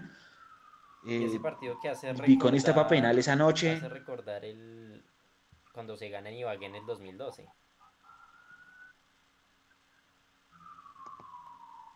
Sí, exacto. Entonces, como que, como yo siempre sentí esa, esa, eh, como el aura de que íbamos a hacer. Y les voy a confesar una cosa. El año pasado en la campaña de Pinto, con todo y que fuimos primeros de la fecha 2 a la fecha 22, eh, qué sé yo, que es Usted no sintió lo mismo. Yo nunca sentí esa vibra. Ah, yo lo sabía, claro. Nunca. Sí, nunca. Y yo sentía, yo, yo, yo, digamos, le ganamos al Pasto, ese partido que le ganamos al Pasto con el gol de Santiago Montoya, que todo el mundo decía, ya estamos en la final.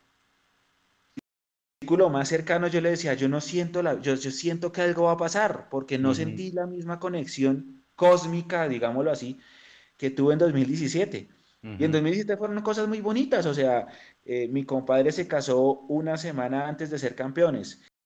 De, del matrimonio, el tipo coge a la mujer, saca la copa y dice, vamos a brindar por nuestro amor y porque Millos va a ganar la 15.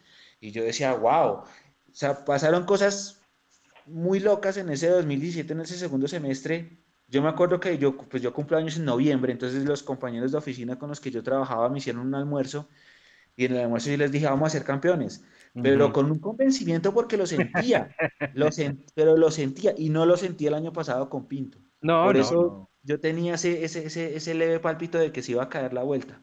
Sí, ¿Sí me claro. Lo- no, sí, no, total. Y, y yo por lo menos lo que digo de, de Russo, yo, yo me acuerdo de Russo cuando, cuando llegó a Millonarios, yo estaba sentado en la, en el comedor, cenando con mi señora, y pues eh, eh, veo que anuncian a Miguel Ángel Russo, y lo primero que yo le digo a, a ella es, llega un tipo que tiene chapa, que tiene experiencia y que le gusta salir campeón.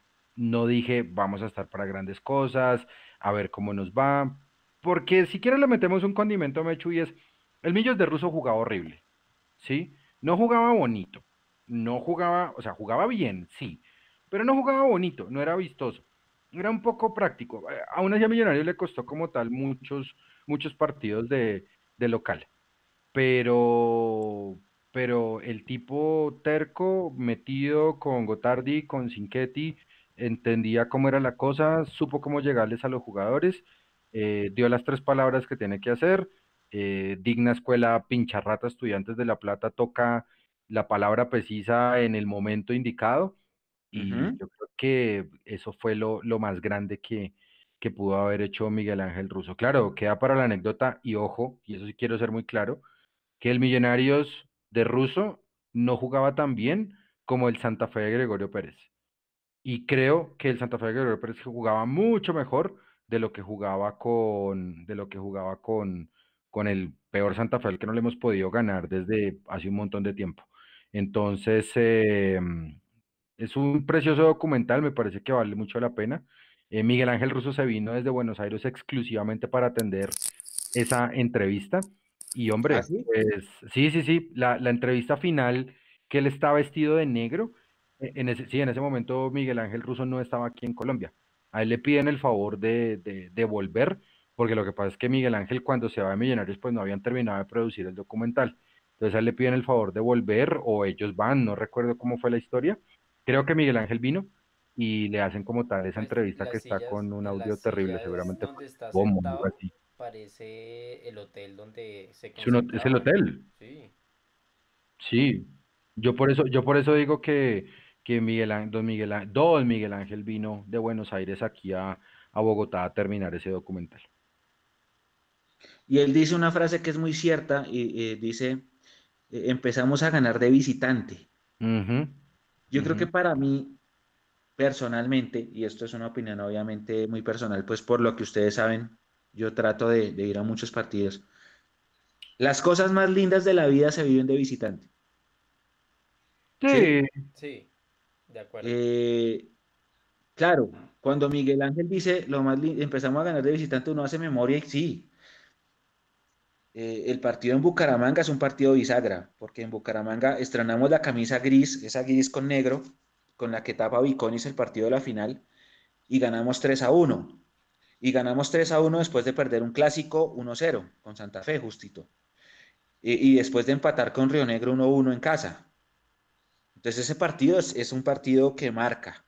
Y así, los otros. Entonces uno empieza a recordar la aventura de Russo. Leandro, usted estuvo en Brasil, usted me da la razón. sí, La victoria de Brasil es una cosa no, que va a quedar para la memoria siempre, siempre. sí. Eh, y, y entre otros hitos, haber ganado en Montería después, por primera vez en la historia es un hito.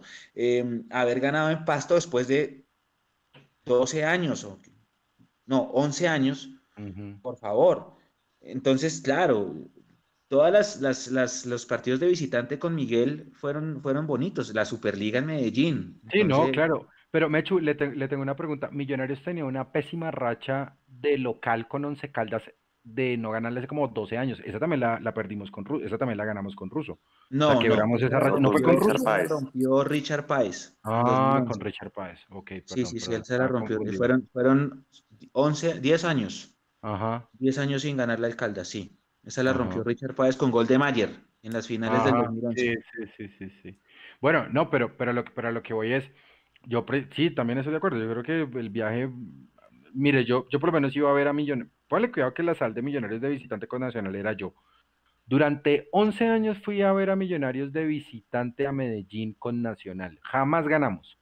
Y el siguiente partido que, que dejé de ir por X o Y cosa, Millonarios volvió a ganar allá. El del, el del gol de Leticiano. El gol de Mosquera. Sí, sí, sí, sí, sí. Entonces, No, pues y también, y en Brasil, yo, yo creo que lo, lo más lindo de, de Brasil es Millonarios jamás en su historia había ganado por Copa Libertadores en Brasil. Si no estoy mal. No, Libertadores no. Nunca. Nunca, nunca.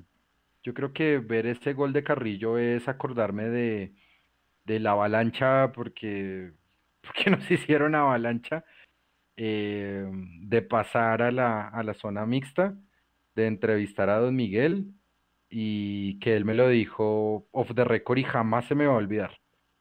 Y lo puedo decir ahorita. A mí me dan tres jugadores y salgo campeón de la Sudamericana.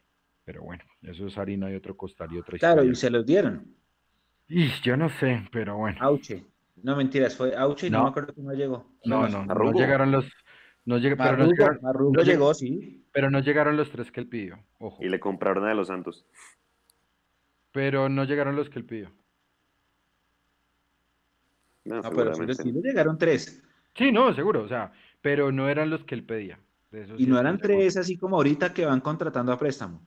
No, no, no, no, yo sé, yo sé que era una época muy, muy diferente, pero, pero bueno, pues yo creo que el- eh, lastimosamente, pues la historia, me parece a mí que la historia mágica con Russo desde lo futbolístico se, se acaba ese día, me parece a mí. El Lo día de Brasil. El día de Brasil, sí. Lo importante que fue Carachito, ¿no? En ese título de la 15 uno se da cuenta. Yo cuando vi el, el documental me dije, miércoles, este man fue muy, muy determinante en, en, ese, en esa estrella. Claro, dos, dos centros, dos goles. Y la capitanía que Fue el máximo equipo. asistidor ese Sí, semestre. y a-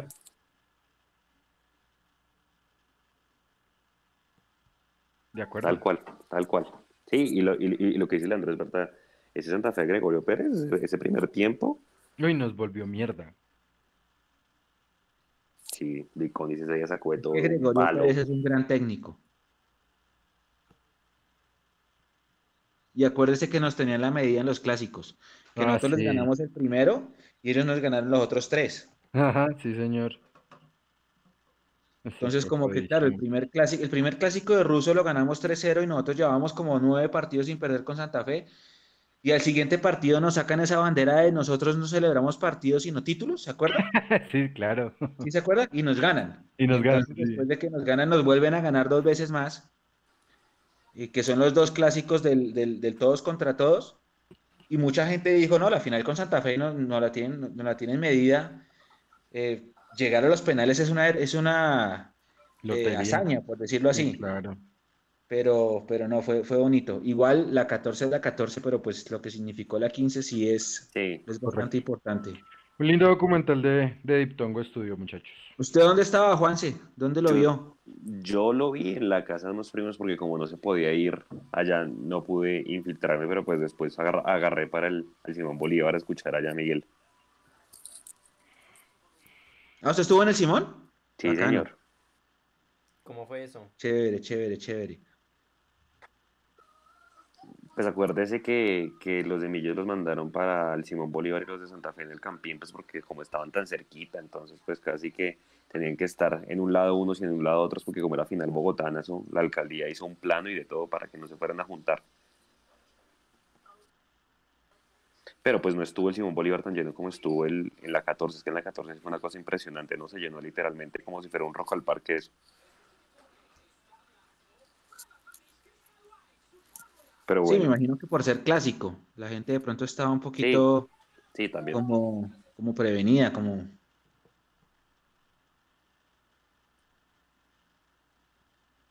Oiga, las nueve y media de la noche Millonarios no puso nada de Willington Ortiz, ¿no? Nada. No, ¿cómo es posible, hombre? ¿En serio? ¿No? ¿Nada? Sí, es que, es que seguramente ellos piensan que poniendo eso también hay un vínculo laboral, ¿no? Porque como va, va- bajo esa excusa le quitaron la, la boleta.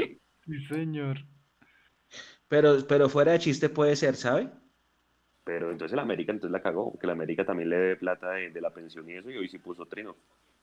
No sé, no sé si es, si, no, pero es una buena eh, observación, Juan. No sé si el tema de la demanda Pero está felicitarlo, No sé si de pronto al, al mencionarlo, entonces digan que hay un vínculo. No sé si fue que los abogados dijeron, ustedes quietos.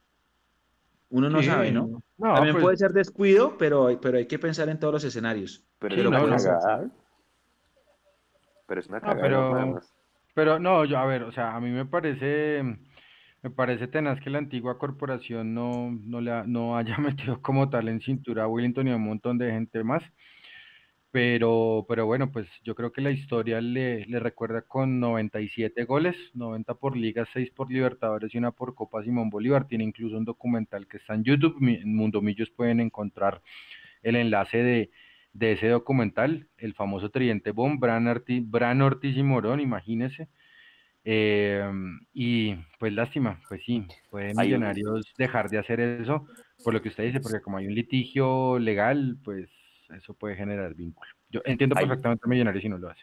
Hay, un, hay, un, hay una nota buenísima de Ascensión en el tiempo que dice Willington nació en la época que no debía, porque la selección Colombia en la que él estuvo no fue tan buena. Sí, Donde ese tipo hubiera nacido más hacia acá, o en la época por allá de Iguarán, uy, yo creo que hubiera sido hasta mejor que, Sí, que, el, sí, sí. que- que el Tino. Puede ser, es que hay muchas personas que dicen que Willington es el mejor jugador de la historia, inclusive por encima del Pío Valderrama. Sí, claro, sí, yo también estoy de acuerdo con él. Jamás Yo lo no vi. tengo cómo corroborarlo Yo porque no tampoco lo vi, Sí, exacto. pero, Pero- pero crecí con esa, con esa postura y escuché, y a grandes, grandes personas, inclusive creo que el eh, los, las grandes cabezas del periodismo deportivo lo dicen, que Sí, Willington claro. Ortiz está por encima de Carlos Valderrama. Ahorita, pues yo creo que la figura más influyente a nivel selección es Falcao, pero inclusive por encima de Falcao.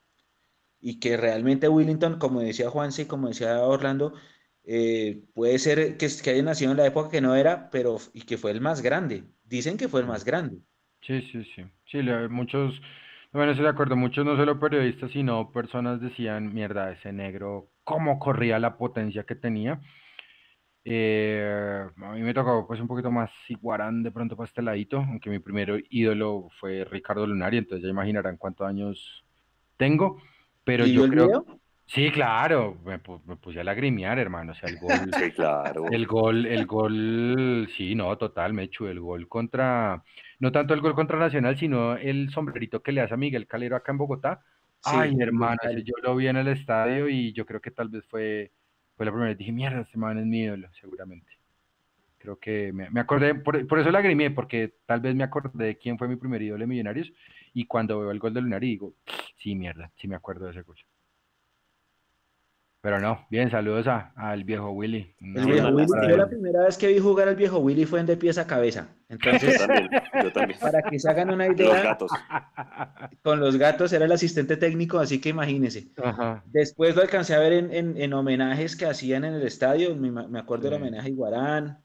sí, sí, sí. eh, pero pues obviamente na- nada que ver con lo que fue su verdadero talento. Sí, claro. En el América de Cali también lo quieren muchísimo, pero a pesar, pues de que, tiempo a pesar de que lo despreciaron, ¿no? ¿Seis títulos o cuatro tuvo con el América? Con América ganó eh, cinco títulos, si no estoy, si no estoy mal fueron cinco, del 82 al 86. No sé si alcanzó al del 90, no creo. No, no, no, no, no, no, no. No, Con el Cali. del 90 no. Con el Cali ganó. No, con el Cali fue segundo porque Cali no ganó nada en esa época. Con el Cali fue segundo y jugó Copa Libertadores. sí. Ah, no. No, mentiras, no sé, ya me puse a dudar. Ahí estaba con el América. No, Willington estuvo con el América todo ese tiempo en los ochentas, ¿no? Cierto. Sí, esa, esa Sí, tripleta no. dicen que era, que era, mejor dicho, implacable. Y lástima por Frank Brand también se, se fue del fútbol muy joven, ¿no? Una lesión de rodilla también lo, lo sacó. Por lo que se lesionó. Pero sí, muchas personas dicen que, que lo que fue Willington fue una cosa absurda. lo más cerca Y usted se pone a analizar y vea. Yo lo más cerca Willington Ortiz, ¿Cómo me echo? señor Nico. Que yo lo más cerca que tuve a Willington Ortiz fue, Señor, señor. fue siendo profesor de educación física de mi colegio, el hijo.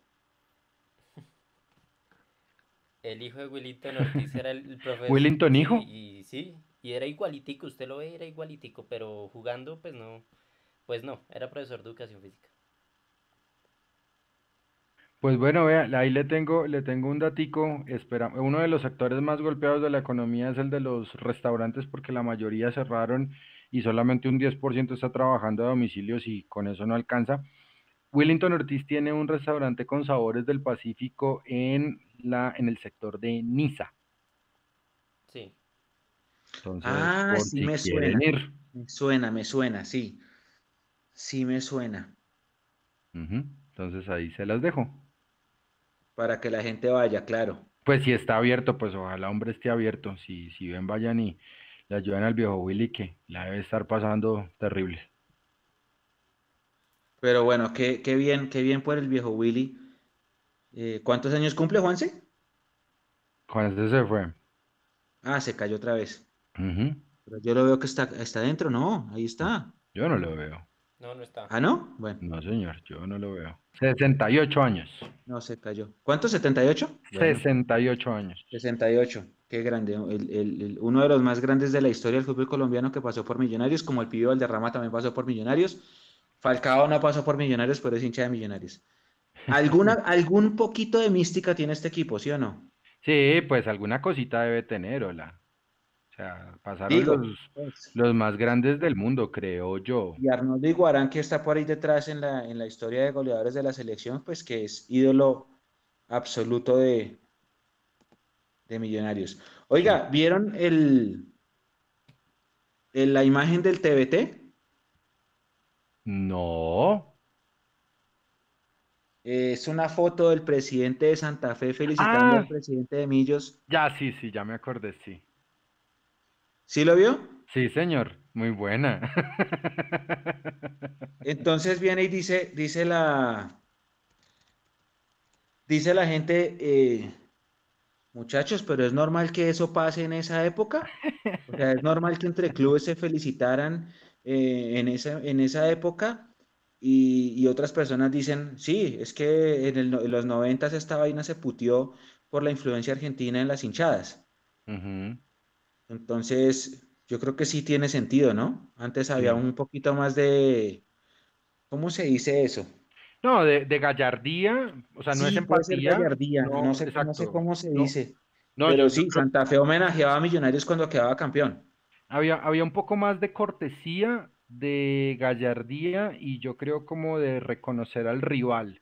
Por eso es que, por eso es como tal que, que es normal.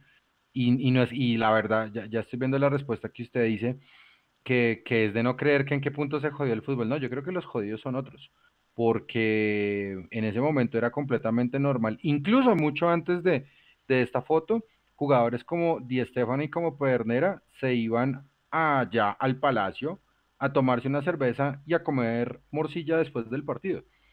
Entonces, yo creo que había, había un poco más de, de caballerosidad y de respeto entre, entre, entre directivos del fútbol. Pues seguramente ahorita eh, pues hay un poquito de eso, pero es más como cortesía que es cuando se juegan Copa Libertadores, pues entonces el club, eh, los dirigentes del club local invitan a los del club visitante y viceversa.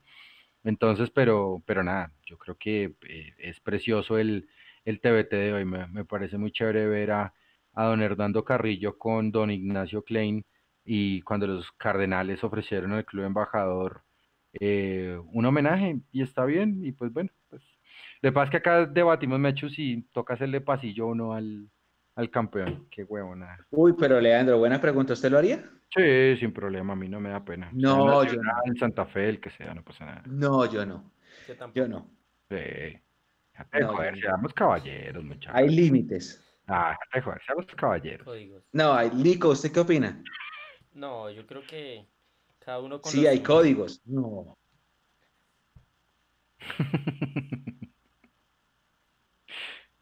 Mechu no, definitivamente no.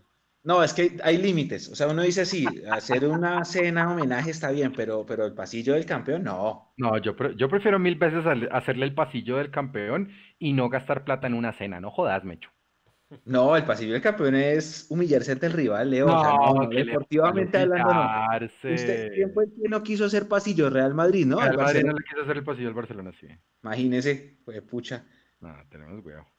tenemos weón. Y, por ejemplo, había un dilema de, de un debate sobre eso porque, claro, usted como hincha eh, no quiere darle nada a su rival, ¿no? Es normal.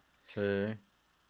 Eh, pero los jugadores obviamente nada que ver, los jugadores terminan el partido y pues usted sabe, Leo, en la zona Sí, sí, mixta sí, se saludan y son amigos, está, Y era un eso. encuentro deportivo y ya, las hinchadas son diferentes, el hincha sí siente un componente pasional que el jugador de pronto no lo tiene, pero ya el llegar al punto de un pasillo no, no, no sé, no sé. En ese sentido, creo que el que, el que mandó la batuta fue Omar Pérez, ¿se acuerda que había un clásico que, que, que estaban promoviendo?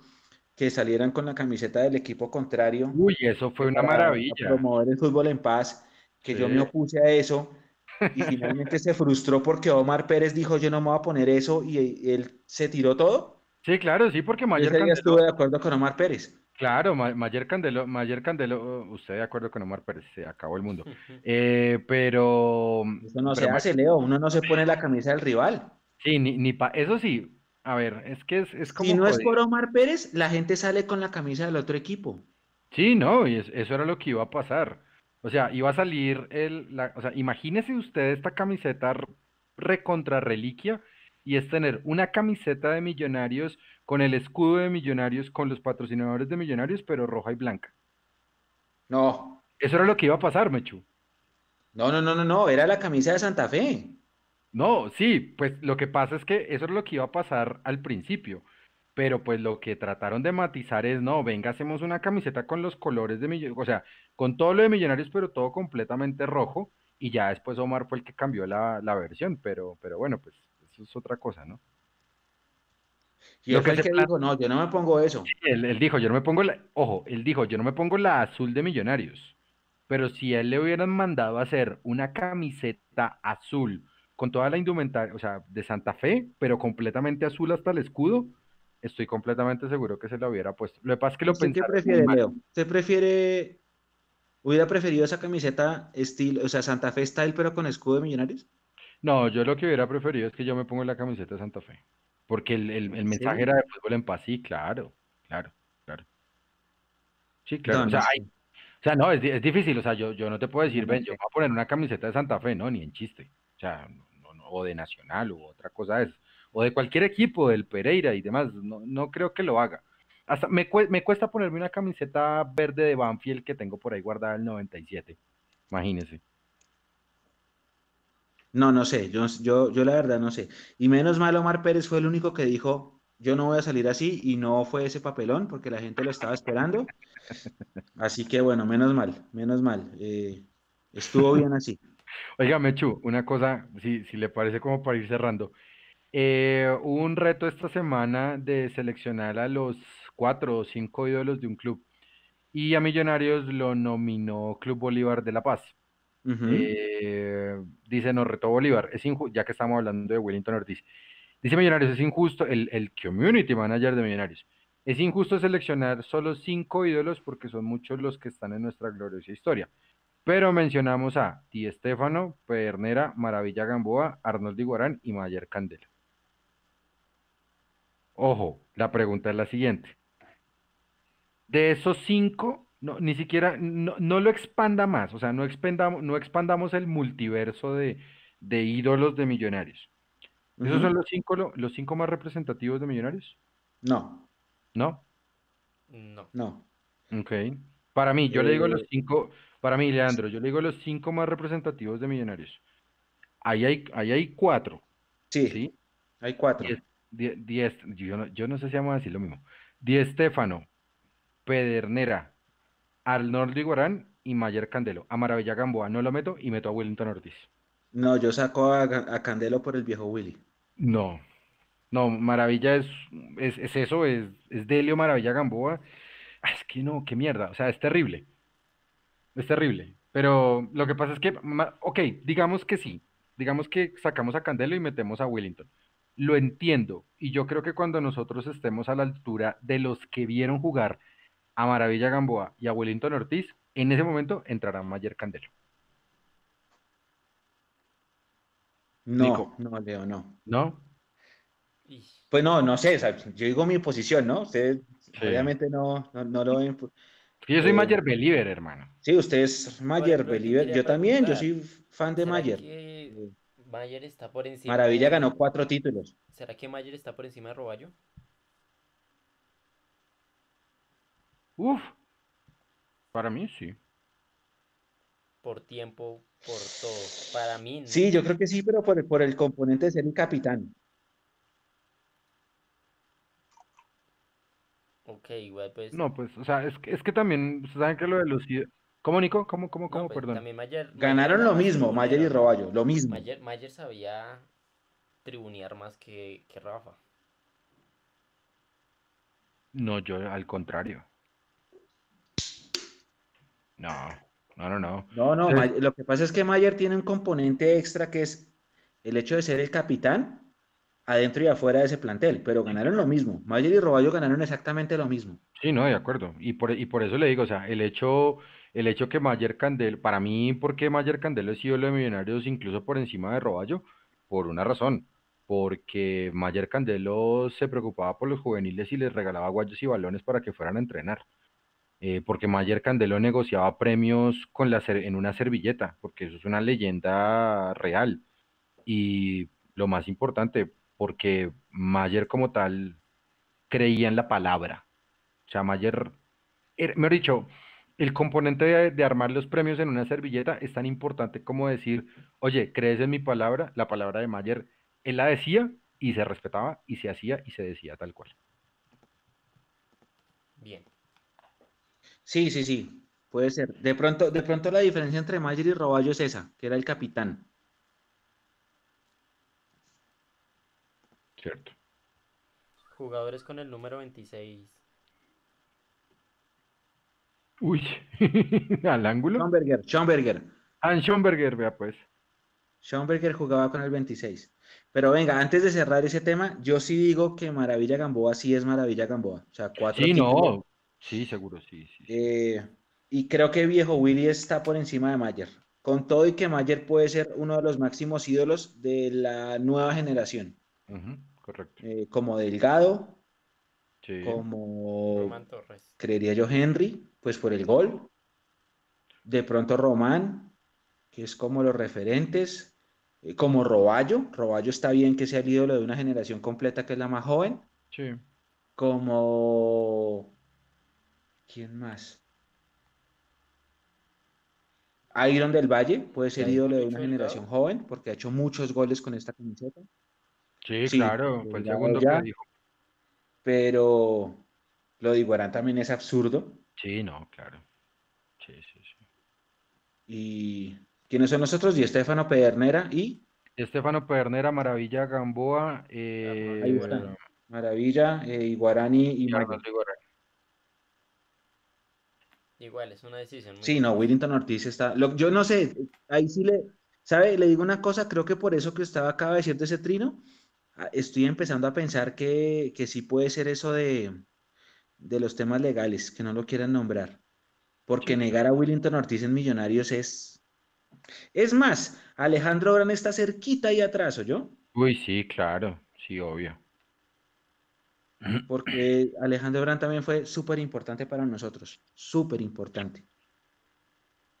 Y arqueros no entrarán ahí. Y cuando estaba viendo el video de los goles de Lunari, me acordé, me acordé de, de, de Jair Ramírez que jugaba con el 25 y vaya y abraza a Lunari en uno de esos goles. Sí, señor. No lo nombramos el viernes. Sí, sí, sí. Mañana vamos a poner el compilado en Twitter, Dios mediante. Vale, vale, vale. Bueno, muchachos, 9 y 46, cerramos. Eh, ¿qué se nos quedó en el tintero? Muestra a ver. Señor, Gustavo, Roa- Gustavo Rojas, ¿cuál usaba? Uy, puede ser, ¿sabe? Sí. Creo que sí, era- creo que sí era el 26. Sí, señor, puede ser. Puede ser. Ya hablamos de la película, ya hablamos del, de Willy, ya hablamos del TBT, ya hablamos de Serpa. Ya cubrimos todo. Hablamos del coronavirus, hablamos de todo, mejor dicho, ya. Ya lo cubrimos todo. Sigan en casa, por favor, los que tienen, los que, los que deben seguir en casa, por favor, sigan en casa, por favor. Y un abrazo muy grande a la gente que estuvo conectada hasta por acá. Mira, Catamaya, Gabriel Arevalo, Rosamillos Azul, Castelar, Juan Leonardo Morales, el gato negro en el partido contra Jaguares que, que ganamos 1-0 y que ubicó en Iztapó penal, sí, el gato negro del Campín, Álvaro Prieto, un abrazo a las personas. Eh, vamos a estar en Spotify, en Apple Podcast y en diferido por YouTube apenas termine la transmisión. Y bueno, muchas gracias. Eh, hay que seguirla, ¿no? Sí, sí, Encerraditos, juiciosos, como dice Leandro, con disciplina. Nico, ¿qué más tiene para decir? para cerrar. Que muchas gracias por estar acá, que seguiremos aquí tratando los temas de conexión que mejoren, ya que no sé, se ha visto que el 80% de la red está conectada, o sea, el 80% de las personas que pueden conectarse están conectadas. Es un número muy amplio y, eso hace complicada también la situación en lo que es redes móviles. Sí, puede ser por la situación de la cuarentena, ¿no? Sí, efectivamente. Hace que colapse la señal en todos los... Va a estar trabajando en eso, mirando. Ah, bueno, con muchas y gracias. Que podamos tener video. Esta vez bajamos el video para evitar de que quedara más pesada la transmisión, pero puedan escucharnos perfectamente. Y ya, que muchas gracias por estar aquí conectados con nosotros, que nos veremos el martes. Un abrazo, muchachos. Un abrazo, muchachos. Cuídense mucho. Un abrazo. Chao, chao. Ah, llegó Juanse para despedirse. Bueno, muchísimas gracias. Eh, cerramos. Se fue la edición 26. Nos vemos la otra semana. Vamos a ver qué más noticias tenemos. Y bueno, gracias por estar con nosotros siempre. Un abrazo. Chao.